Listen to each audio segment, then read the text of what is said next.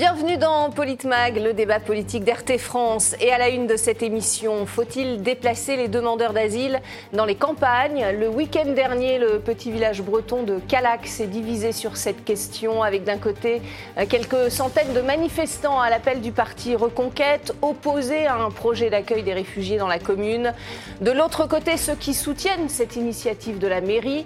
la même semaine, Emmanuel Macron a annoncé un nouveau projet de loi sur l'asile et l'immigration dès l'année prochaine Le chef de l'État souhaite repeupler les villages de France grâce aux migrants. Écoutez. Notre politique aujourd'hui, elle est absurde. Elle consiste à mettre des femmes et des hommes qui arrivent, qui souvent ne parlent pas notre langue, qui sont dans la plus grande misère, dans les quartiers où il y a de l'hébergement d'urgence, qui sont déjà les quartiers les plus pauvres de la République. Monsieur le ministre ne me démentira pas, Clichy-sous-Bois n'est pas la ville qui a le plus de richesses. Il fait un travail formidable et il y a des femmes et des hommes qui réussissent. Il se trouve qu'il doit intégrer et faire réussir plus de femmes et d'hommes que les quartiers euh, les plus cossus de la ville où nous nous trouvons et euh, que des quartiers de grandes villes, mais aussi que d'espaces ruraux qui, eux, sont en train de perdre de la population. Et pour en parler avec moi sur ce plateau ce soir, nos invités, Amin Sa, vice-président des associations des élus de France. Bonsoir. Bonsoir. Merci beaucoup d'être avec nous. Face à vous, Charles-Henri Gallois, président du mouvement euh, Génération Frexit. Bonsoir. Bonsoir à vous. Euh, avec euh, parmi nos invités également ce soir, Juan José Dorado, correspondant pour la presse espagnole à Paris, spécialiste de la politique française. Merci beaucoup d'être sur le plateau de Politmag. Éric Revel nous rejoindra également pour la deuxième partie de l'émission. En attendant, il y a donc euh, cette annonce faite par le président Emmanuel Macron jeudi dernier devant les préfets de France. Notre politique migratoire est absurde, a-t-il dit. Il faut répartir les réfugiés détenteurs d'un titre de séjour dans les campagnes. Euh, votre réaction, Amin Saha bah, ça peut paraître euh, une bonne idée, euh, d'autant plus qu'on l'a déjà vu sur d'autres thématiques, par exemple le logement, euh, social. On a concentré les logements sociaux sur certaines communes, certaines, certaines villes, et on a vu toutes les difficultés que cela a créées, notamment en termes de difficultés sociales, économiques. Et donc oui, ça peut, ça peut être une, une bonne idée pour, pour notamment redynamiser ces territoires qui sont aujourd'hui en perte de dynamisme économique notamment. Et donc, euh, il y a des compétences dont on a besoin dans certaines ruralités qu'on ne trouve plus. Mm. Il y a un certain nombre de difficultés auxquelles ça peut répondre. Et euh, il faut pas, au cas par cas. Hein, au cas par cas, évidemment. Et surtout, il ne faut pas que ce soit euh, une idée pour se débarrasser, en quelque sorte, de ces populations dans ces territoires. Absolument. Charles Gallois, vous voulez réagir à cette proposition d'Emmanuel Macron? Moi, je pense qu'elle ne tient pas la route pour plusieurs raisons. Euh, déjà, il faut prendre le problème globalement, c'est-à-dire quels sont les flux migratoires euh, en France et est-ce qu'il serait nécessaire d'accueillir plus de monde Parce qu'il ne parle pas euh, de prendre des personnes qui sont déjà ici et de les amener dans les territoires ruraux, c'est d'amener de nouvelles personnes et de nouveaux réfugiés. Enfin, on est sur des chiffres, le, droit d'asile n'a plus rien à voir avec ce qu'il était historiquement. C'est un dévoiement total et en fait, c'est une immigration masquée. Déjà, en France, il faut quand même savoir qu'il y a environ plus de 270 000 entrées légales par an. Si vous prenez le droit d'asile, et les demandes en 2019, c'est 180 000 personnes. En 1973, il y avait 1600 personnes qui demandaient le droit d'asile. En 2012, c'était 60 000 personnes. Maintenant, c'est quasiment 180 000 personnes. Donc, on n'est plus du tout. On a les chiffres euh, de l'OFRA hein, qui s'affichent. Voilà, et vous aviez. Euh, après, les chiffres sont toujours discutables. Oui, parce que suivant les, sources, les chiffres, mais, voilà. Et en l'occurrence, il s'agirait plutôt d'appliquer la loi. C'est-à-dire que normalement, quelqu'un qui est euh, dans une situation illégale qui sont déboutés. Il y a à peine 20% des demandeurs de d'asile qui sont déboutés qui ne sont pas renvoyés chez eux. Donc ça, c'est un premier problème. Et après, il y a le problème d'intégration. C'est pas d'ajouter encore plus de personnes. On intègre des individus, on n'intègre pas des peuples. Et quand on est à des masses qui sont déjà 270 000 l'immigration légale, plus ça, évidemment que vous ne pouvez pas intégrer les gens. Et la problématique de la ruralité, pour moi, c'est pas pourquoi la population part. Et moi, je suis issu de la ruralité n'est pas une question d'amener des personnes en plus, c'est parce qu'il n'y a pas de travail. Il n'y a pas de travail à cause de quoi? À cause de la désindustrialisation. Et ça, ça ne va pas être résolu en ramenant de la misère à des gens qui n'ont pas plus de travail que ceux qui sont déjà là. Donc en fait, c'est un problème plus global. Je pense qu'au niveau de l'immigration, si on veut intégrer les gens, il faut au contraire baisser drastiquement les flux et ne pas dire on va rajouter des gens, on peut intégrer des gens, des individus, et après, ceux qui sont déjà là, effectivement, il y a peut-être une problématique d'aménagement du territoire et de trop forte concentration, puisqu'on aura une intégration, une assimilation. Au contraire, si euh, les nouvelles populations, quelque part, sont brassées avec euh, le, peuple français. Mais cette solution est tout sauf une bonne solution, c'est au contraire amener encore plus de misère. On a vu quand on a amené des masses, qu'est-ce que ça donne? Regardez ce qui s'est passé par exemple en Suède. C'est une folie complète, ça ne marche pas. Il y avait une population de 8 millions de personnes, ils ont amené 2 millions d'immigrés en quelques années, et ça ne marche pas, c'est un fiasco total, et on se retrouve avec le parti d'extrême droite qui est au pouvoir. Pas tout à fait comparable en termes de volume on est sur un pays euh, où il y a 10 ou 12 millions d'habitants. Oui. 10 euh, maintenant, c'était 8 et c'est 10 avec 2 millions d'immigration. Mais en France, je veux dire, les, proportions ne sont pas les mêmes. Là, on est un pays où, il y a 67 millions d'habitants. Euh, mais 270 000 par an. Le solde migratoire, il est loin d'être celui de la. C'est la, ville de Bordeaux, c'est la ville de Bordeaux tous les ans. pour que c'est des populations énormes. Et donc évidemment qu'on ne peut pas intégrer de telles masses de population, c'est impossible, en sachant que c'est tous les ans, donc c'est cumulatif. Je pense qu'il y a un grand problème là-dessus et qu'on devrait plutôt que de penser à ces solutions-là déjà réduire les flux. Après, on pourra peut-être reparler du, comment, parce mieux que mieux les réguler, ça, on va en parler également. Se heurter à plusieurs barrières, dont, l'Union européenne. Évidemment. Euh, euh, Juan José Dorado, il y a l'Espagne hein, qui, qui, fait ça déjà, euh, amener des, des, des, réfugiés en situation régulière ou peut-être même irrégulière dans, dans, ces zones pour euh, les revitaliser. Est-ce que vous pouvez nous parler du, cas espagnol? Est-ce que ça fonctionne? Alors, le cas espagnol est un cas un peu particulier déjà parce que l'Espagne est un pays très décentralisé et donc ce n'est pas une politique nationale, c'est une politique qui est qui est faite à partir, euh, même pas des régions, des gouvernements régionaux, mais des mairies. Donc ce sont des, petites villes entre 100 et 5000 habitants qui effectivement vivent le dépeuplement, euh, le, départ des habitants, et donc qui, ont décidé de ramener essentiellement des migrants qui sont en situation régulière. Et donc, qu'est-ce qu'ils proposent? Ils proposent des logements gratuits ou à très bas prix. Ils proposent aussi un travail, c'est-à-dire venez travailler ou dans les champs, ou venez travailler euh, pour reprendre la boulangerie, le, petit, le petit bistrot, ou reprendre euh, à notre Parce que ça, les Espagnols, on ne trouve pas d'Espagnols. Voilà, parce qu'il y a, y a ce phénomène très particulier. Les gens quittent les, les, petits villages pour partir en ville parce que les enfants ont besoin aussi d'avoir autre chose que de travailler sur le champ ou de travailler dans, dans, une, dans, une, petite, dans une petite ville. Donc on ramène effectivement des migrants, des migrants en situation régulière. Ce qui passe actuellement, c'est que le gouvernement espagnol a changé la loi sur les étrangers depuis le 15 août. Effectivement, il va y avoir des régularisations d'immigrés en situation irrégulière et qui vont pouvoir donc intégrer le marché du travail parce qu'en Espagne, comme en France, on a un problème, c'est qu'il y a des secteurs euh, professionnels qui sont en tension, où il manque la main-d'œuvre. Et donc, ces migrants qui sont là depuis au moins deux ans et qui travaillent, même si c'était de façon irrégulière depuis six mois, et qui sont amenés de toute façon à rester, donc on va les régulariser euh, à, à condition qu'ils fassent une formation, justement pour aller travailler dans des secteurs en tension et peut-être dans les Est-ce qu'on a suffisamment de recul euh, en Espagne justement pour savoir si ça se passe bien et si ces personnes réussissent à s'intégrer?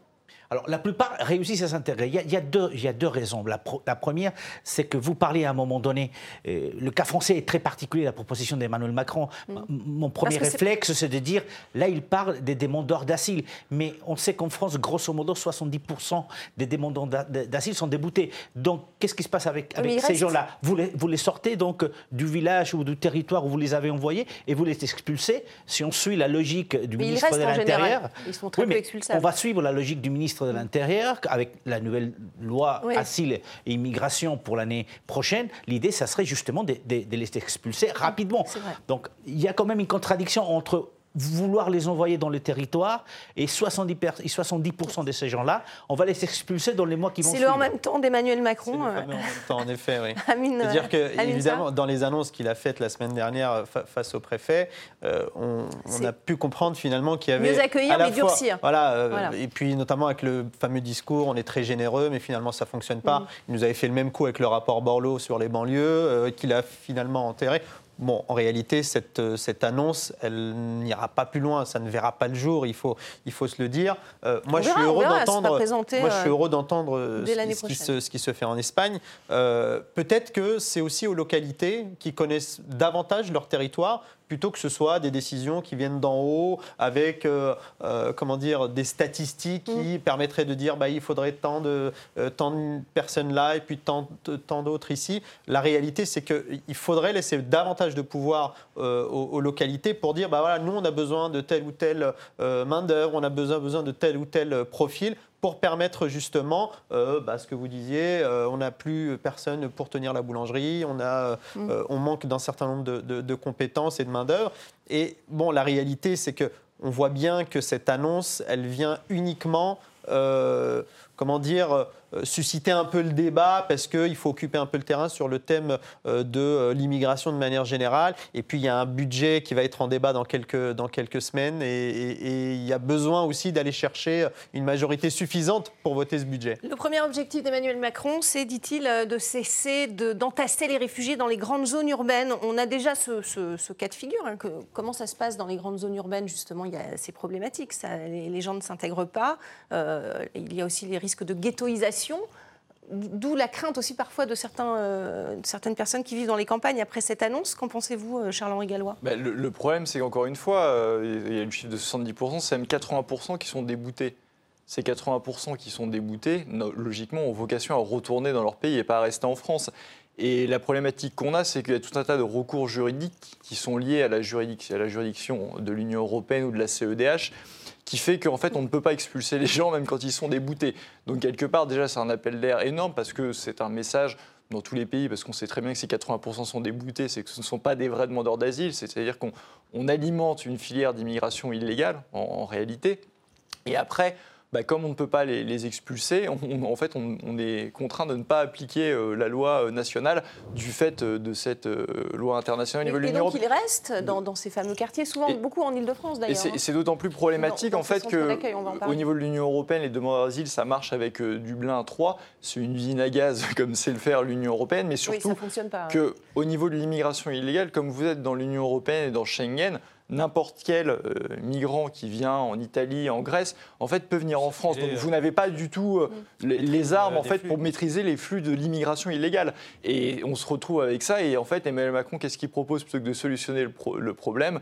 Il propose de faire de, la répartition, de saupoudrer. Mais c'est pas ce que demandent ni les Français. Et je pense pas, euh, d'une manière générale, en plus que ça soit un traitement juste au niveau migratoire, parce qu'on dit souvent il faut les accueillir par humanité, mais on ne parle jamais de l'humanité vis-à-vis des pays d'émission, parce que souvent ce sont des personnes, ce n'est pas un retraité de ces pays-là qui va partir, ce sont des forces vives, et en fait en faisant ça, on alimente une immigration illégale et on pille les forces vives de ces pays-là, donc ça n'a absolument aucune humanité, sans, compter qu'on alimente euh, des mafias avec des passeurs qui les font payer une fortune, donc on alimente tout ce système-là, et on alimente aussi une forme euh, d'esclavagisme, parce que évidemment que ces gens-là sont repérés par des filières mafieuses qui vont les employer pour des, des bases besognes, donc il n'y a absolument aucune humanité humanité à euh, défendre ça et Emmanuel Macron finalement alimente cela avec sa proposition. Juan José Dorado. Oui, et ce qui m'étonne, c'est que euh, vous voyez ce, problème de, de, mettre tous les immigrés effectivement au même endroit. Nous, on a eu ce problème parce que la plupart étaient donc accueillis à Ceuta y Melilla, dans le sud de l'Espagne, mais à un moment donné,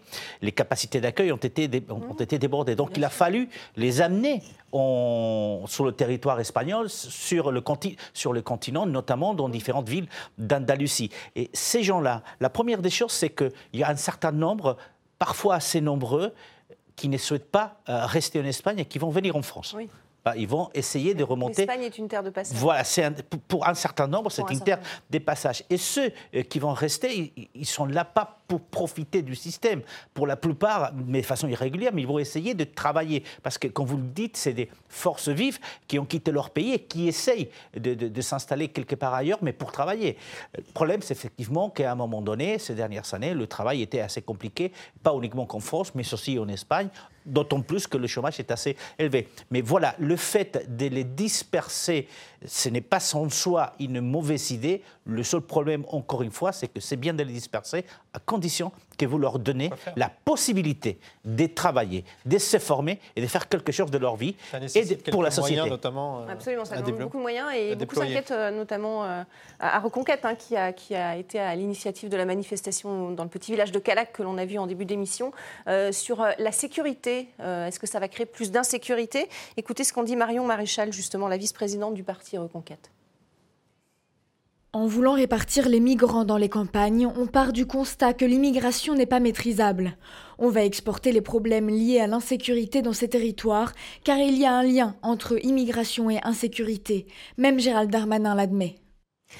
Amine Saas, ce problème de la, de la, sécurité, vous qui êtes euh, élu dans, dans l'Essonne, hein, vous connaissez bien ce problème justement en Seine-Saint-Denis. vous connaissez bien ce problème de, ghettoisation. Est-ce que ça, le fait qu'il y ait justement ces populations concentrées sur, une, sur un territoire, est-ce que ça crée davantage d'insécurité?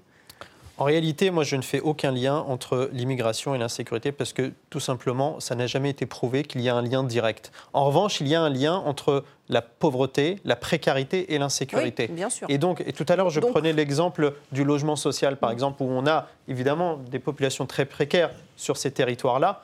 Oui, quand euh, euh, une, commune doit euh, accueillir 60-70% de logements sociaux, évidemment, évidemment, quand on concentre autant de précarité, il y a des problèmes sociaux et des problèmes notamment d'insécurité qui en découlent. campagnes, du coup? Ben Non, justement, parce qu'à partir du moment où on dit que on va, globalement, tout le monde va y prendre sa part, si, mm. si certaines communes qui, ne respectent pas notamment la loi SRU, euh, qui oblige à avoir un certain nombre de, un pourcentage de logements sociaux, bah, d'autres n'auraient pas à en avoir 70% si tout le monde respectait la règle. Et donc cette concentration de difficultés n'aurait pas lieu d'être finalement. Mais j'ai envie de dire, au-delà de, euh, ces questions de, où est-ce qu'on finalement on, repeuple, euh, la réalité c'est que on vit dans un monde qui est extrêmement mondialisé. on va connaître dans les prochaines années euh, des déplacements de population absolument euh, énormes. Et donc, se, cacher derrière son petit doigt en pensant qu'on va réduire les flux migratoires, c'est faux, c'est pas vrai. Euh, les, déplacements de population, notamment parce qu'ils sont facilités par les moyens de transport plus, plus faciles qu'il y a 30 ans, notamment par les moyens de communication, etc. Oui, on va devoir accueillir davantage euh, de flux migratoires. Et il vaut mieux euh, l'anticiper et organiser euh, la société pour que, d'agiter le chiffon tous les, à chaque mandature sans pour autant apporter de véritables solutions sur la table. Charles-Henri Gallois, vous voulez réagir? Ça, c'est pas vrai en réalité pour les flux migratoires. Ils ont en augmentation tout simplement parce qu'on le veut bien. Il n'y a absolument aucun contrôle aux frontières au niveau de l'Union européenne. Et au contraire, l'immigration est favorisée au niveau de l'Union européenne. J'en veux pour preuve que le principal pourvoyeur d'immigration, c'est le regroupement familial et c'est gravé dans le marbre par la directive de 2003 de l'Union européenne, la directive 2003-86 CE. Donc en réalité, c'est parce qu'il y a beaucoup d'immigration, parce qu'on le veut bien, au niveau de l'immigration légale, au niveau de l'immigration illégale. Évidemment, quand il n'y a pas de contrôle aux frontières, bah, c'est très simple de faire euh, que, les gens puissent rentrer, d'autant plus quand euh, après vous ne pouvez pas expulser euh, ces mêmes personnes à cause de la CEDH ou de la CJE. Donc c'est un problème avant tout, l'immigration de volonté politique et surtout de reprendre le contrôle, c'est-à-dire évidemment de s'émanciper de l'Union européenne et de la CEDH. Et moi, je ne pense pas du tout qu'on doive accueillir plus de personnes. Mais là, là-dessus, le, gouvernement dit il faut, il faut durcir en même temps. Hein. accueillir mieux, mais en même temps durcir. Ça ne veut rien dire. En fait, on va accueillir mieux, mais on va augmenter, euh, on va faire venir euh, toujours plus de réfugiés pour. En temps, encore une fois. on va faire venir plus de réfugiés. C'est inefficace, inhumain, mais attention, on est très généreux. Et après, pour le lien entre immigration et insécurité, il n'y a, pas qu'une question de pauvreté. Évidemment que tous les étrangers ne sont pas des délinquants. Une grande majorité, d'ailleurs, s'intègre bien. Il n'y a pas de problème de délinquance. Mais il y a quand même une surreprésentation, on le voit sur les chiffres, notamment des violences dans les transports en Ile-de-France et ailleurs. Et ce n'est pas qu'un problème de pauvreté, parce que quand la, campagne française, je la connais bien, elle est très pauvre, vous n'avez pas les mêmes chiffres d'immigration. Donc il y a un problème de, jeunesse, de, culture qu'on peut avoir, une culture euh, banlieue, si on peut dire de manière plus globale, qui n'est pas d'ailleurs liée, pas liée euh, forcément qu'à la nationalité. Et donc il y a toutes ces problématiques-là qui font qu'on ne peut pas dire que c'est qu'une question de pauvreté, l'insécurité. Les chiffres montrent qu'il y a quand même une surreprésentation. J'ai juste deux réflexions. La, mm. la première, quand on dit qu'il n'y a pas des contrôles aux frontières, je ne suis pas tout à fait d'accord. On voit quels sont les efforts qui sont faits, que ce soit en Espagne, que ce soit en Italie, que ce soit en Grèce, que ce soit même à un moment donné en Hongrie, justement. Donc il y a ah des efforts qui sont faits.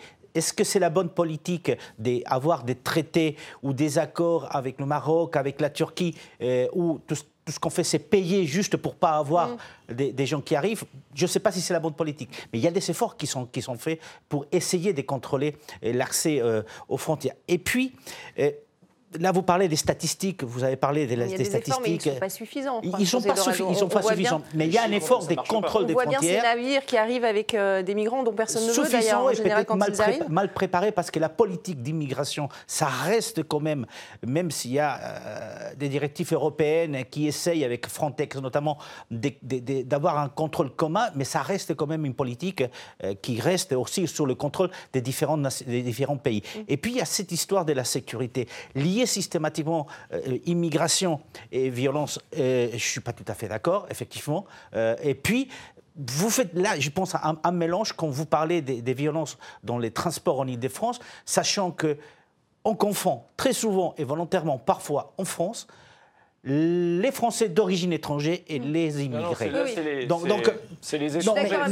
C'est pas les Français d'origine étrangère, c'est les On a tendance, on a tendance à parler comme ça.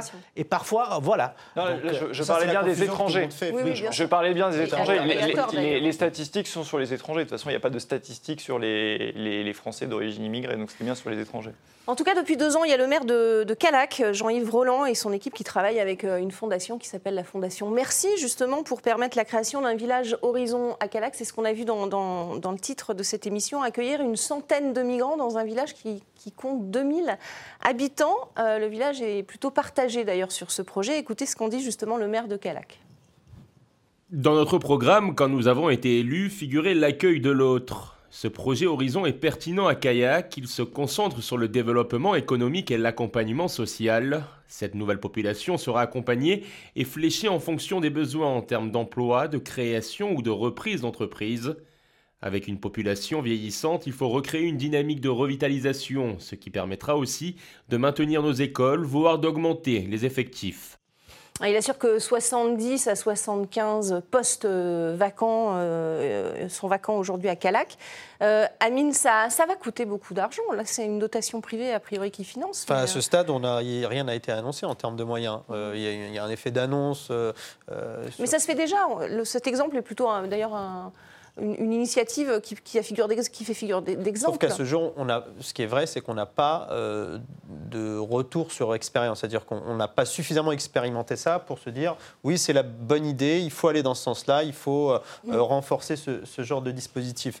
Euh, et c'est ce que j'entendais tout à l'heure, c'est que la réalité, c'est qu'il ne suffit pas de dire on va repeupler de cette manière-là. Il faut qu'il y ait des moyens alloués dans certaines ruralités. Il n'y a plus de services publics. Il faut qu'il y ait des moyens pour développer davantage de services publics, pour dynamiser les centres-villes euh, commerciaux, etc. il faut amener euh, plus de des usagers aussi. Donc, il faut euh, qu'il y ait des usagers. Donc c'est pour ça que c'est un plan qui doit s'accompagner de moyens importants de la part de l'État et des collectivités pour celles et ceux qui souhaitent euh, apporter leur, leur, leur, contribution pour permettre justement que ce soit une véritable réussite. Et il faut qu'on sorte aussi des, des, positions un peu idéologiques sur, sur, sur cette question-là. Pour vous, c'est idéologique, Charles-Henri Gallois Que pensez-vous de l'initiative du maire C'est complètement idéologique parce que c'est bien gentil de dire qu'il y a 70 postes à pouvoir, mais disons que si c'est le bar euh, du, du, coin qui a à reprendre, peut-être que personne ne veut le reprendre simplement parce que euh, ce n'est pas rentable. En fait, la problématique de la, de, des, fuites de population dans les, en ruralité, c'est pas une question, on est très bien en ruralité, c'est qu'encore une fois, c'est une problématique de travail, donc de faire venir des gens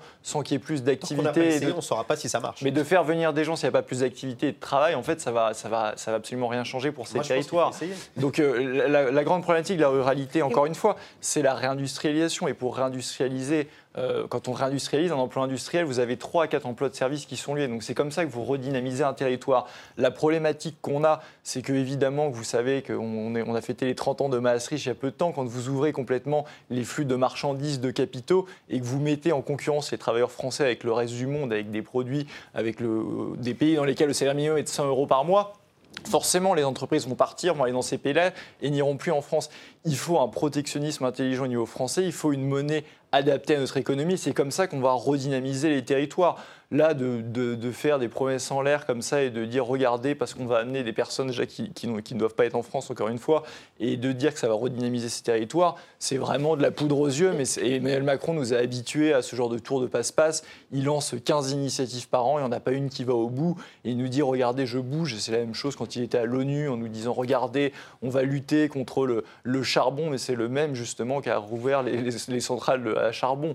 Donc en fait, on connaît Emmanuel Macron, c'est tout son contraire. On verra si ça se complète. Euh, euh, Juan José Dorado, euh, comment choisir les, candidats justement à ce genre d'appel de, certains villages Est-ce qu'il y a des volontaires? Est-ce que, est-ce que c'est comment ça se passe en Espagne? Est-ce que c'est, est, -ce c'est forcé? Est-ce que c'est choisi? Comment non, ça, non, non, non, c'est pas du tout forcé. Donc les, villages en Espagne, les, différentes mairies, donc proposent effectivement un certain nombre de, de maisons ou d'emplois et, vous faites acte de candidature. On Il y a étudie. Il y a des candidats, il n'y a pas des postes qui sont laissés à, à l'hasard. L'autre jour, je lisais exactement, donc on demande notamment, c'est souvent des, mmh. des, des, étrangers, comme j'ai dit, c'est en situation régulière, on veut les faire venir, on veut les faire travailler, et on veut qu'ils viennent avec des enfants parce que ça permet aussi de garder des, des classes ouvertes et des écoles. C'est déjà sur le territoire espagnol. C'est des gens qui sont déjà sur le territoire espagnol et qui se sont retrouvés à un moment donné euh, au chômage. Et depuis un certain temps, mmh. qu'est-ce qu'on a depuis deux ans en fait, qu'est-ce qu'on commence à voir, c'est qu'il y a même des Espagnols qui avaient un boulot, mais après la pandémie, qui ont décidé de quitter les villes et de faire du télétravail. Mm. Et donc commencent à repeupler, entre guillemets, des villages, ah, des 200, 300 habitants euh, qui se sont dotés des connexions Internet euh, justement pour pouvoir récupérer. Et donc on voit ça aussi. Mm. Donc le repeuplement aujourd'hui de ces zones-là, c'est avec des immigrés, de façon régulière aujourd'hui en Espagne, mais aussi avec des Espagnols qui souhaitent tout simplement changer de vie. Alors, on va continuer de, parler de, cette problématique. C'est la fin de, cette première partie de, Politmag. Restez avec nous. On se retrouve dans, dans quelques petites secondes. Eric Revel sera là pour la deuxième partie. À tout de suite.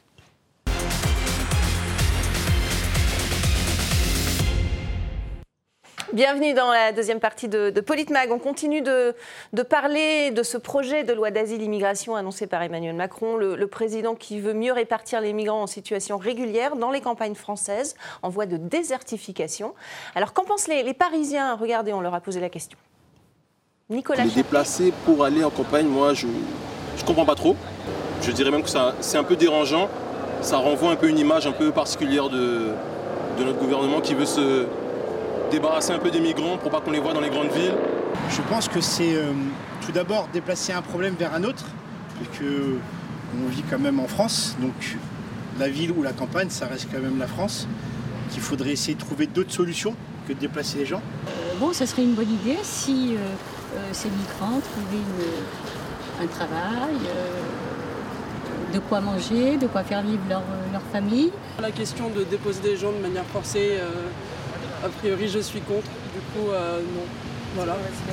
à moins que vous leur proposiez une approche qui, où les gens peuvent le faire de manière volontaire avec un encadrement qui peut être vraiment intéressant. Voilà des propos recueillis par euh, Nicolas Chappé et Jiane Abdelhadi. Ni, euh, Eric, pardon, Eric Revel nous a rejoint sur ce plateau. Bonsoir. Madame, messieurs, bonsoir. On continue ce débat. On a vu ces, ces, Parisiens s'exprimer sur euh, cette proposition d'Emmanuel Macron. Euh, une personne dit qu'il s'agit de déplacer un problème vers un autre. Dans ce cas, ce n'est pas forcément une bonne idée, Eric Revel. Bah, tout est dit, à mon avis, dans le micro-trottoir. Je vais y revenir. Mais déjà, que le président de la République annonce ça, ça veut dire qu'il estime, à mon avis, à raison, qu'il y a déjà peut-être trop d'immigration, d'immigrés dans euh, les, villes en question. Ah Puisque s'il veut, entre guillemets, désengorger euh, les villes au profit des villages, c'est qu'il estime qu'il y a un problème dans les villes. Bon, ça c'est une chose. Mais et il estime aussi qu'il y a un problème dans les, dans les, dans les villages, pour le coup, aussi, de désertification. Mais, mais alors justement, justement, Bien sûr qu'il y a un problème dans les villages euh, qui sont en voie de désertification, les centres-bourgs, les commerçants, etc. Mais pourquoi est-ce qu'il y a, pourquoi est-ce que les villages se désertifient en France? Mais parce qu'il n'y a plus de commerce, il n'y a pas de travail, il n'y a pas de service public euh, et il n'y a pas de logement. Bien, c'est pour ça que les gens quittent les villages pour aller ailleurs. Bon. Du logement, il y en a un peu. Euh, il y a un énorme problème. Il y, a, il, y a, même des bailleurs sociaux qui ont des logements vacants. Oui, oui, oui. Enfin, il y a un problème de logement quand même. Mais d'abord, on ne peut pas obliger des gens je veux dire, aller euh, à un endroit où ils ne désireraient pas aller. Je ne vois pas mmh. comment, d'ailleurs, euh, on peut forcer des gens qui soient immigrés ou pas, d'ailleurs, mmh. à aller dans un endroit ou dans un autre. Bah, moi, si vous m'obligez à déménager de chez moi pour me dire vous allez habiter là-bas, je vous dirais, c'est même pas la peine d'y penser. Mais si vous, cherchez du travail et une vie mais nouvelle, le problème, euh, c'est que les commerces sont fermés dans la plupart des villages qui sont désertifiés. Il n'y a pas d'emploi, c'est bien pour ça que les gens quittent les villages, et il n'y a plus de services publics, c'est bien pour ça que les, les, les gens quittent les villages. Donc, au-delà de l'idée, alors je ne sais pas si euh, ça, lui a pris un matin, euh, si euh, il, a, il, a, réfléchi à la question ou pas, mais dans tous les cas de figure, ça me semble un problème. Compliqué. Alors le, ça marche véritable... plus ou moins bien en Espagne, on l'a vu. Hein, ça, ça, marche Plus ou moins bien en Espagne. Ça marche plus ou moins bien. Bon, alors, plus ou moins une expérience différente. Plus, ou moins bien, ça marche bien plus que, ou... que moins bien d'ailleurs. Non, mais, mais, ça marche. C'est une idée qui est développée depuis un certain nombre d'années. Encore une fois, ce n'est pas l'État qui décide d'envoyer à tel endroit des, demandeurs d'asile ou des, ou des migrants. Non, ce sont les mairies qui proposent justement d'accueillir pour euh, proposer de l'emploi et à côté proposer des logements pour éviter le départ parce qu'il y a beaucoup de gens qui sont partis. Donc il faut remplir quand même les villages. L'autre question derrière tout ça que personne n'aborde, parce que c'est évidemment très tabou, sinon immédiatement on vous taxe d'appartenir à un camp plutôt qu'à un autre, c'est la mm. question de l'immigration. Mm. C'est la question de l'immigration quand même. Euh, et, du regroupement familial. Ça, c'est un vrai sujet depuis Valéry Giscard d'Estaing. Donc en réalité, on ne sait pas trop comment s'y prendre. On est dans un état de droit qui respecte évidemment les droits de l'homme. Mais une fois qu'on a dit ça, on n'a absolument rien dit parce qu'en fait, on ne sait pas trop comment traiter cette question. Il s'agit de désengorger les, les, grandes villes, vous l'avez dit, Eric. J'ai employé un mot qui est peut-être pas très joli, désengorger. Euh, bon, non, mais pas... c'est pas, pas non plus un mot. Euh, non, non, ça se dit. Mais bon, il s'agit d'être humain, quoi. C'est ça que je veux dire. Voilà. En tout cas, euh, c'est vrai que y a, ce sont des flux qui sont difficilement contrôlables dans, dans, les grandes villes. Amin Saha, certains disent, on l'a entendu, hein, si c'est pour les cacher, il y a les JO qui arrivent en 2024. Oui, il y a sans doute un petit peu de ça. Euh, On ne veut pas les voir? La réalité, c'est que tout à l'heure, j'entendais euh, euh, dire que sans doute que c'est parce qu'on a identifié un problème. Oui, on a identifié un problème, c'est que ces gens-là, alors je ne sais pas exactement de qui on parle, parce que quand on dit les migrants, on ne sait jamais de, vraiment de qui on parle, on ne définit jamais de qui, de qui il s'agit. en tout cas, la plupart du temps, ils sont accueillis dans les mêmes communes, encore une fois. Et donc, il y a encore une fois une concentration dans les communes souvent les plus mmh. pauvres, parce que c'est celles qui construisent des logements, qui construisent des foyers d'accueil. Et donc, oui, il y a un problème qui finit par, euh, par, euh, par voir le jour dans ces territoires-là. Donc, euh, oui, il faut, moi je, suis persuadé que c'est une, une bonne idée à, condition qu'on y mette les moyens, mmh. notamment pour redynamiser en termes de commerce, en termes de, est-ce qu'on, a les moyens de cette politique? Parce que bah, Visiblement, le président de la République dit que nous avons une politique d'accueil extrêmement généreuse. Donc on doit avoir des moyens extrêmement importants. Donc autant les redéployer justement sur, euh, sur cette politique-là. Bon, la réalité, c'est que je n'y crois pas, euh, je n'y crois pas réellement. Et il y a ça qu'on va regarder ce sondage. 52% des Français se montrent euh, justement favorables à, l'idée de mieux répartir les étrangers sur le, territoire. Un sondage qui a été réalisé aujourd'hui. Par contre, 52% des, Français des communes rurales concernées, elles, sont hostiles justement à l'accueil de ces étrangers dans ces zones en perte de population. Charles-Henri Gallois. C'est vrai que les, premiers concernés, on pourrait aussi leur demander leur avis, non? Déjà, on pourrait leur demander leur avis en effet, mais surtout, je pense que 52% des Français répartir sur le territoire, c'est tellement vague en fait la formulation de la question que évidemment qu'ils vont répondre par principe oui. Mais ce que propose le chef de l'État, encore une fois, c'est pas de répartir les, gens qui sont déjà ici, mais c'est d'accueillir les nouveaux réfugiés et de les répartir dans les campagnes. Donc c'est dans une dynamique d'augmentation de l'immigration qui est euh, évidemment un problème. Moi, je, je pense que la France a des problèmes de moyens. Le chef de l'État nous raconte d'ailleurs euh, n'importe quoi en expliquant qu'il faut faire la réforme des retraites parce qu'on n'aurait plus de moyens justement pour l'éducation, pour ci, pour ça.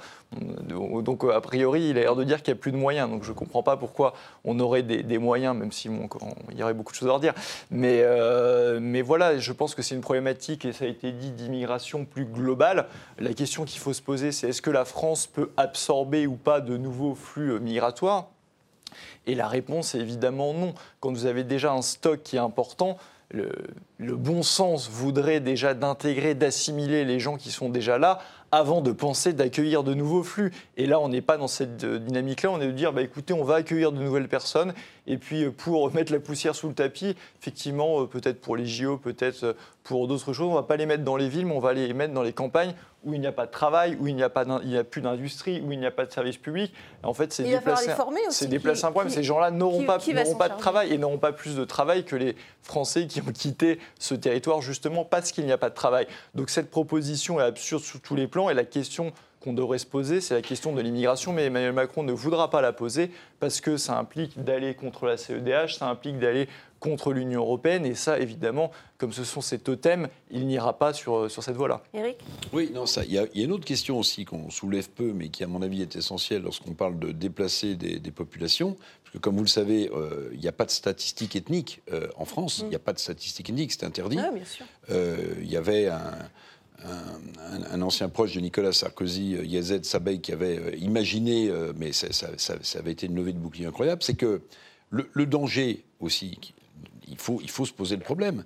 C'est que euh, si vous avez une population euh, immigrée qui va dans un village ou dans une région et qui est trop nombreuse par rapport aux, j'allais dire, aux, villageois, aux locaux, mhm. en fait, vous recréez euh, des ghettos Et vous allez. C'est ma question par rapport à ce qui et vous allez, Et vous allez, sans doute, parce que euh, le multiculturalisme, c'est bien dans les publicités, mais c'est plus difficile parfois à vivre sur le terrain, et vous allez avoir le risque, en fait, de pousser le restant euh, des, villageois en question ailleurs. et c'est-à-dire que. Annoncé. Et c'est. Euh, ben, non, mais on ne peut pas empêcher les personnes de partir parce qu'elles se sentent peut-être. De, de migrants. Eric a raison, c'est une question de masse en fait. Et c'est pas, pas qu'une question de nationalité. Si demain vous envoyez 4 euh, millions de Français au Mexique, ils vont vivre entre eux, entre Français à la française. C'est normal, donc c'est une question de masse. C'est vrai, quand on parle des flux migratoires, il y a une problématique de masse et de, taille des flux en France. Et tant que ça, ça ne sera pas résorbé, vous n'aurez pas ni d'intégration ni d'assimilation. C'est pas plus compliqué que ça. Juan Rosé. Alors, il y a quand même quelque chose qui m'écharine quand je vous entends, c'est que euh, aujourd'hui, la réalité de la France, c'est qu'on est autour des 7% de chômage.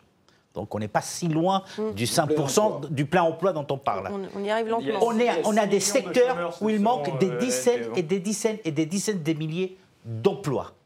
Et puis, nous, on a une certaine bouteille, un certain âge. La main-d'œuvre dans les champs, par exemple. Mais dans les années 90, j'ai suivi les rapports OCDE. Dans les années 90, l'OCDE disait déjà nous allons avoir besoin des main-d'œuvre parce que la, population européenne est en déclin. Donc, on va avoir besoin des main-d'œuvre. C'était dans les années 90.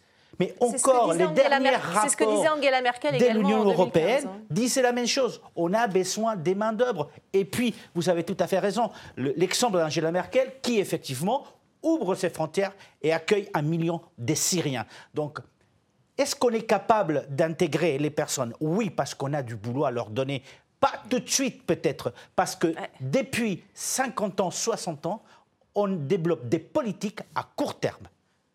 Et personne ne se pose la question de savoir comment on va faire dans 20 ans. Bah, le CDE, en 90, nous disait déjà on a besoin des main-d'œuvre. Oui, mais il y a des réalités en fait qui sont différentes selon les pays. C'est vrai que la démographie n'est pas la même en Allemagne, en Espagne, où il y a très peu d'enfants par femme, où en France, on est très proche de deux enfants par femme, où il n'y a pas besoin d'accueillir de, nouveaux immigrants plus. Et je suis désolé, mais ça, on, y aurait besoin de travail. Il y avait en 1992, si vous prenez le, 7%, c'est les chiffres de l'INSEE, qui est une enquête statistique. Donc ça ne veut absolument rien dire. Vous pouvez euh, mettre les chiffres que vous voulez là-dedans. Si vous prenez euh, Pôle emploi, vous étiez en 1992 à 3,1 millions de chômeurs, vous êtes maintenant, à toutes catégories confondues, à 5,8 millions de chômeurs. Donc la France n'a pas besoin de main-d'œuvre, il y a 5,8 millions de chômeurs. La problématique, elle est là, elle est de réindustrialiser le pays, elle est déjà d'assimiler les populations qui sont déjà sur place, mais pas d'accueillir de nouvelles personnes. Euh, évidemment, en Espagne, c'est un petit peu différent. Vous êtes autour de 1,4 enfants par femme, je crois, c'est la même chose en Allemagne. Là, il y, a, il y a un mur démographique qui arrive.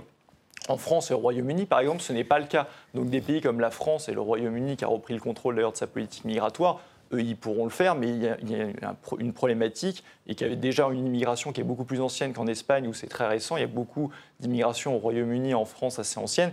Il faut déjà assimiler les populations qui sont là avant d'envisager d'accueillir de, nouvelles populations.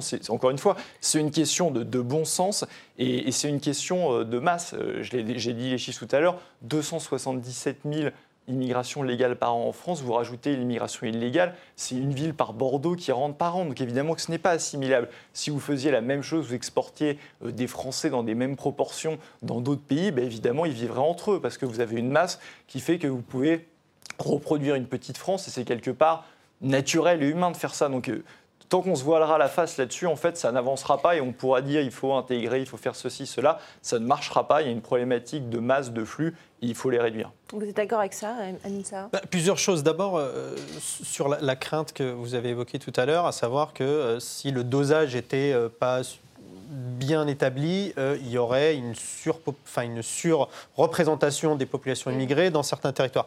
c'est précisément ce qui se passe aujourd'hui dans les grandes villes. C'est que toutes ces populations sont concentrées dans les grandes villes mm. et l'objectif, en tout cas, c'est ce qui, ce qui semble apparaître, c'est de justement ben de déconcentrer euh, ces populations sur des, sur des dizaines et des dizaines. Il y a 36 000 communes, il y a 36 000 communes en France. Euh, il y a évidemment, ça, ça, doit se réfléchir la manière dont ça doit être décliné, comment cette orientation doit être déclinée.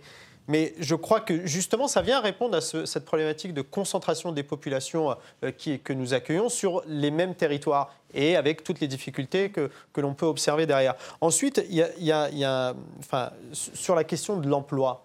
oui, on connaît un chômage de masse aujourd'hui, il y a près de 6 millions de chômeurs, sauf que les 5 à 600 000 emplois non pourvus en France, c'est précisément... 50 000.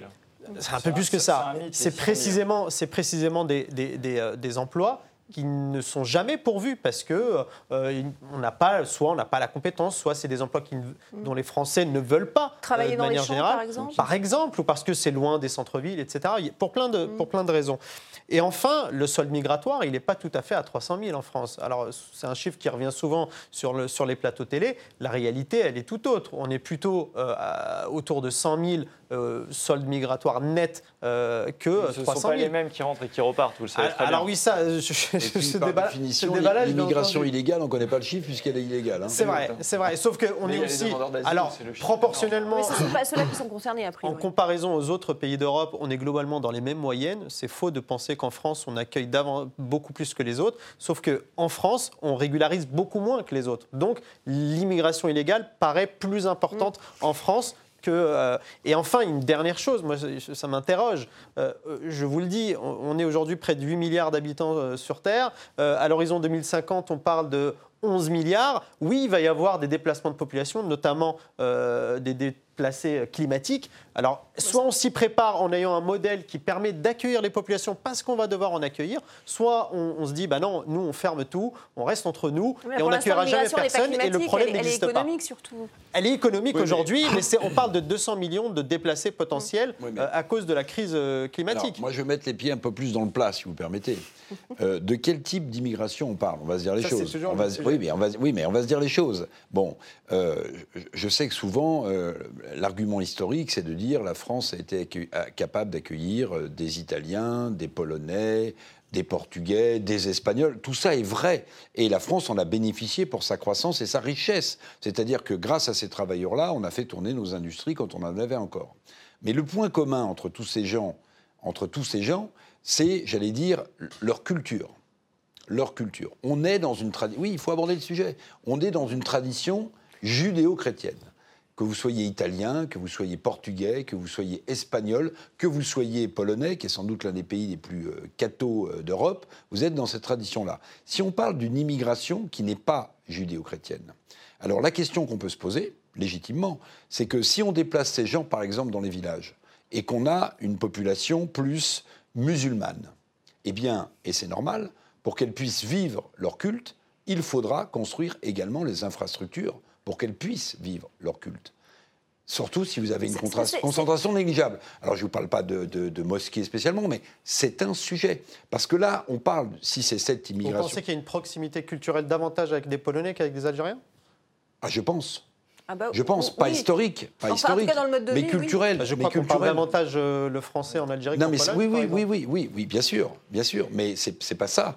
C'est, vous voyez bien qu'aujourd'hui, quel est le problème Non, mais je comprends bien ce que vous voyez ce que je veux dire. Hein, alors, je fais, alors, vous êtes quelqu'un de raisonnable et je pense qu'on est tous autour de cette table. on va poser la question est-ce que ça va dénaturer les villages mais est-ce que vous n'êtes pas Est-ce que ça va dénaturer l'image du village français C'est pas le sujet. Non, non, mais vous voyez ce que je veux dire. Quelle culture je suis, par exemple, selon vous Je ne sais pas. Moi, je. Il faut se poser la question. Il faut se poser la question. C'est-à-dire que le président de la République, en, en, lançant son idée, il fait comme si tous ces points-là. Mais quand on voit les villageois de Calac, sont pas réglés du tout. Je, manifestent, les villageois de Calac dans les campagnes, il y a aussi cette crainte, peut-être aussi, euh, que, c'est venu dénaturer les villages. Il y a une crainte qui est légitime, mais elle est beaucoup alimentée par les médias. Parce que, bon, la réalité, c'est que l'insécurité, on la connaît davantage dans les grandes villes ah, que dans les ruralités. Non, c'est faux. Dans les ruralités, ça commence aussi à augmenter. Mais je ne dis pas que ça n'existe pas. Je dis que les difficultés liées à l'insécurité euh, sont davantage euh, observées dans les grandes villes, dans les, dans les, dans les, dans les, villes à forte densité que dans les euh, communes rurales. Mhm. Je ne dis pas que ça n'existe pas. Néanmoins, c'est là où on, observe une, un sentiment mhm. d'insécurité bien plus mhm. important parce que oui, il y a cette, cette, cette méfiance de l'inconnu finalement en ruralité. Mais je voudrais, non, mais je voudrais juste vous donner un, un exemple. Euh, dramatique qui, qui, vient d'être jugé à Bouvet, je crois, c'est ce père kurde qui a poignardé de 20 coups de couteau le copain de sa fille, qui n'était pas kurde, qui était français, euh, et qui l'a fait parce qu'il estimait que, en gros, sa fille ne devait pas sortir ou avoir comme petit ami un Français. Mais ça, ça arrive régulièrement. Non, mais attendez, non, mais ce que je veux dire par là, c'est que l'intégration dont on parle, elle, quand vous voyez un spot publicitaire à la télévision, ça paraît fantastique, ça paraît simple à réaliser. Mais dans les, dans, les cas concrets, vous avez des drames comme cela. C'est-à-dire, c'est-à-dire des gens qui, culturellement, mais là, il ne s'agit pas, euh, il s'agit pas de, de, chrétiens face à des musulmans, il s'agit d'un kurde qui, par système euh, patriarcal, a estimé que sa fille devait être avec un kurde, mais pas avec un français. oui, mais il y en a d'autres. Non, mais ce que je veux dire, c'est que c'est pas si simple que ça l'intégration culturelle des deux côtés, des deux côtés. Revenons, revenons, sur les campagnes, si vous le voulez bien. 70 euh, postes à pouvoir, c'est ce que disait le, maire de Calac. On imagine que c'est aussi en tant qu'agriculteur. Il est communiste, hein, le maire de Calac. Absolument. Euh, regardez ce qu'en dit ce journaliste sur RMC. J'en parle parce qu'il a fait réagir dans une tribune dans, dans Le Point. Regardez. C'est une formidable idée. On peut leur allouer un lopin de terre et en faire des paysans. C'est l'avenir de notre ruralité. Voilà ce qu'a dit Perico euh, Légas. Je vous, montre la tribune hein, de, euh, de Jean-Paul Pelleras qui, après cette, euh, cette déclaration, a voulu, a voulu répondre. Regardez ce qu'il dit. Il est écrivain, mais il a été maraîcher, donc il sait de quoi il parle. Que savez-vous, messieurs Légas et Macron, du vertige qui envahit au moment de déposer le bilan? Que savez-vous de la détresse qui gagne quand la grêle, le gel, la sécheresse ou la pluie détruisent les cultures en quelques instants? Que savez-vous de cette concurrence déloyale qui contraint le paysan français, accablé par les normes environnementales, à abdiquer car il ne parvient plus à garder sa place sur le marché? Voilà, donc le métier d'agriculteur, ça s'improvise pas. Euh... Bah, ça s'improvise pas. Puis pardonnez-moi, là, je vais me faire un peu l'avocat du diable. Euh, c'est très stigmatisant. Pourquoi est-ce que les migrants qui iraient dans les villages seraient condamnés à être des paysans? Mais ça peut être, parce, que, parce qu'il manque de, parce manque de main d'œuvre, j'imagine dans les. Il faut demander l'avis des gens. Mais, bien sûr, mais il faut demander l'avis des gens. Vous ne pouvez pas. Faire de les Je vous rappelle que pendant le confinement, euh, ce sont les migrants qui sont allés dans les champs travailler. Oui, bien sûr. Non, mais bien sûr. Mais vous voyez ce que je veux dire? C'est-à-dire qu'on dit, toi, tu vas aller dans tel village et tu vas être paysan. Euh, les premiers de cordée, comme on dit. J'ai quand même l'exemple entre 2000 et 2008, les Espagnols ont desserté les champs. Et ça a été essentiellement des Roumains et des Marocains qui sont allés dans les champs espagnols. Le drame, c'est qu'en 2008, il y a la crise financière. Les Espagnols sont revenus sur les champs et, les, émigrés qui, étaient là se sont retrouvés au chômage. Ah pour vous dire qu'effectivement, pourquoi pas aller dans les champs et pourquoi pas, euh, il y a souvent une culture de travail dans les champs, aussi bien au Maroc, en Algérie, que dans d'autres euh, pays du nord de l'Afrique. Donc pourquoi ça se, fait, pas ça se fait très couramment en France. Hein. Après on la est politique. Manque de il y a beaucoup de Marocains qui viennent travailler en France pour cueillir les, les fraises. Mais ça, ça, on les connaît en Espagne, on les connaît dans tous les pays, euh, l'histoire des saisonniers. Mais ce sont des gens qui viennent travailler et qui repartent et qui, après dans leur Et qui repartent. Mais aujourd'hui, la réalité, c'est que être plombier ou être paysan, ben écoutez, s'il manque de la main-d'œuvre et que, et que ça soit un immigré euh, ou un immigré illégal qui, qui, est légalisé, ben pourquoi pas D'où la question. on peut peut-être payer mieux les gens aussi pour que les, les millions de chômeurs qu'il y a en Espagne ou en France euh, prennent euh, ces, ces travails-là. C'est aussi une autre solution plutôt que de faire venir des gens et de, de rajouter quelque part une problématique d'intégration. Vous vrai que ce n'est pas la pénibilité aussi qui fait que ces postes-là sont, sont désertés Oui, mais la pénibilité, va avec, le, la pénibilité va avec le salaire. C'est toujours pareil. C'est comme on me dit beaucoup à la restauration, il y a beaucoup de postes vacants, mais il faut savoir que la restauration, c'est excessivement mal payé mm. et vous faites des, horaires énormes. Donc effectivement, que la pénibilité, normalement, doit aller avec le salaire. Ce n'est pas, le, pas le cas à l'heure actuelle. Alors, la restauration, c'est un petit peu à part parce que c'est protégé quelque part de la mondialisation, mais quand vous prenez euh, l'agriculture, euh, c'est de parler de la paysannerie. Enfin, vous, savez, vous savez que, ça a été dit d'ailleurs par un des deux agriculteurs, on impose des normes drastiques à nos agriculteurs, mais dans le même temps, l'Union européenne ouvre des accords de libre-écge avec tout le monde, avec la Nouvelle-Zélande, avec le Mercosur. et c'est des, prix, des prix de revient. Voilà, c'est des, prix de revient de la viande quatre fois inférieurs, et donc vous mettez à la faillite nos éleveurs. Euh, l'activité laitière, c'est la même chose. Donc c'est ça la problématique de l'agriculture, c'est pas de se dire on va faire venir des gens. il faudrait se pencher déjà sur le pourquoi de la crise. Exactement. Vous avez un autre phénomène qui déstabilise mm. beaucoup le marché du travail en France, mais ailleurs, ce qu'on appelle la grande démission depuis la crise sanitaire. Aux États-Unis, c'est un phénomène absolument incroyable. En France, euh, la DARES, le ministère du Travail, estime que ça a touché 500 000 personnes en France, c'est-à-dire des gens qui démissionnent de leur job parce qu'ils ont pris conscience avec la crise sanitaire que leur vie avait un sens et que leur vie n'avait pas forcément un but financier et qui voulaient vivre autre chose. Et donc vous avez des secteurs qui se sont retrouvés sans main-d'œuvre, mais pas seulement à cause de la question des salaires, mais parce que, comme disait Albert Camus, donner un sens ou avoir un but dans sa vie, c'est pas la même chose. Et depuis la crise sanitaire, il y a de plus en plus de gens qui veulent donner, qui veulent donner un sens à leur travail et qui retournent aussi, on le disait, euh, dans les campagnes. Il y a pour redynamiser les... Notamment, en, Normandie, il y a un phénomène où on appelle les Parisiens, mm. parce que beaucoup de Parisiens se sont installés en, Normandie. Mm. Donc on repeuple aussi. Ça reste marginal parce qu'ils ne reprennent pas forcément les grandes exploitations. Non, non, des façons d'État, des, façons pérennes. Vers Deauville, Trouville ou Il n'y en a pas beaucoup peut-être là-bas. Ce sera le mot de la fin. À présent, on va passer au, coup de cœur, coup de gueule de Politmaï.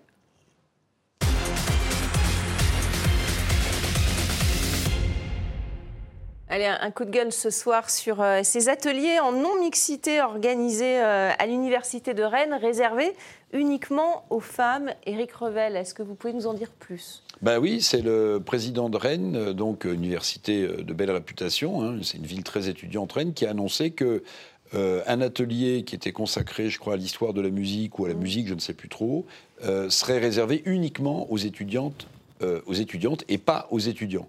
Alors, il n'a pas justifié euh, vraiment euh, la, chose. Il a, moi, ce que je trouve absolument d'extravagance. Non, c'est juste écrit réservé aux femmes. Oui, mais c'est absolument extravagant parce qu'on a, on a déjà une société qui est fracturée en France. Vous savez, on parle souvent de la France périphérique puisqu'on parlait des villages mm. versus les grandes villes qui ont plus de services publics. Mais là, c'est plus la France périphérique, c'est la France des communautés. Là, c'est-à-dire que bientôt, vous aurez, on séparera les femmes rousses des femmes blondes, on séparera les. Mais non, mais je dis absolument n'importe quoi. Mais, mais attendez, mais alors tout ça. les femmes Alors oui, oui, alors les femmes, les femmes brunes. mais, mais ce que je veux dire, c'est que tout ça, en fait, c'est quelque chose qui vient de loin, qui vient de l'autre côté de l'Atlantique, qui s'appelle le wokisme, hein, la culture woke. Euh, Après, il y a encore des cours qui sont réservés, qui sont réservés aux garçons hein, en école primaire. Ou en école, ah. au, au, collège, vous avez encore des classes de garçons et des classes de filles. Hein. Ça existe. Euh, oui, peut-être, peut-être. Enfin, des, dans l'école privée, peut-être. Dans l'école privée. Oui, d'accord, d'accord. non, mais, non, mais là, c'est quelque chose d'absolument incroyable. C'est-à-dire que on, communautarise, on catégorise euh, les gens. C'est le vent de la cancel culture américaine, du, du wokisme, qui fait des ravages aux États-Unis. Vous savez qu'il y a des profs qui sont, euh, qui sont virés, euh, des, des, présidents d'université qui sont virés parce qu'ils ils n'ont pas accepté, par exemple, comme ça se fait aux États-Unis, que certains jours soient réservés aux Noirs et d'autres aux Blancs. Ils, ont été, ils ont été virés de, de, de, leur job. Et je rappelle quand même que Barack Obama, qui n'est pas un qui n'est pas un mec d'extrême droite, euh, sur CNN il y a un an et demi, il a dit il faut arrêter avec cette culture euh, woke parce que ça prend des proportions absolument. Eh bien nous, vous voyez, on est, on est très à la mode, euh, voilà. Et ce qui est exceptionnel aussi, si vous voulez, c'est que que ce soit ce qui se passe en Iran ou ce qui se passe dans cette université de Rennes. Vous entendez beaucoup nos écoféministes les plus médiatisés. S'indigner de ce qui se passe en ah, Iran, par ah, mais, mais, mais, jamais, non. Et, pourtant, c'est autorisé. Amine, ça voulu réagir à, ces bah, écoles, ces universités qui mettent en place des, des cours qui ne sont pas réservés aux hommes, pas réservés aux femmes Je ne sais pas. Qu'est-ce qui se passait dans cette salle? Alors, est-ce que c'était un vestiaire? Est-ce que c'était J'ai pas très bien compris un cours, de quoi un cours de musique. Un, cours, de musique. de musique réservé exclusivement aux filles. Je ne vois pas l'intérêt d'un cours réservé exclusivement. Bon, je... Et d'ailleurs, comment l'explique justement le, le, président, le président de l'université de Rennes qui prend la parole dans un sujet de télévision euh, vous sentez qu'il n'est pas du tout, du tout, du tout à l'aise. Comment il le justifie Peut-être ben, Il ne l'a pas, justifié dans l'extrait que j'ai entendu, mais je pense qu'il y a une telle pression des, des mouvements woke à l'intérieur de son université euh, qu'il euh, se dit je joue mon poste, sans doute. On, en est là. On, fera un débat euh, évidemment sur, sur ce phénomène woke. On en parlera plus en détail. On n'a pas le temps malheureusement de, s'étendre là-dessus. merci à tous en tout cas. Merci beaucoup, beaucoup. d'avoir participé à ce débat dans Politmag et merci à vous pour votre fidélité. Restez avec nous sur RT France.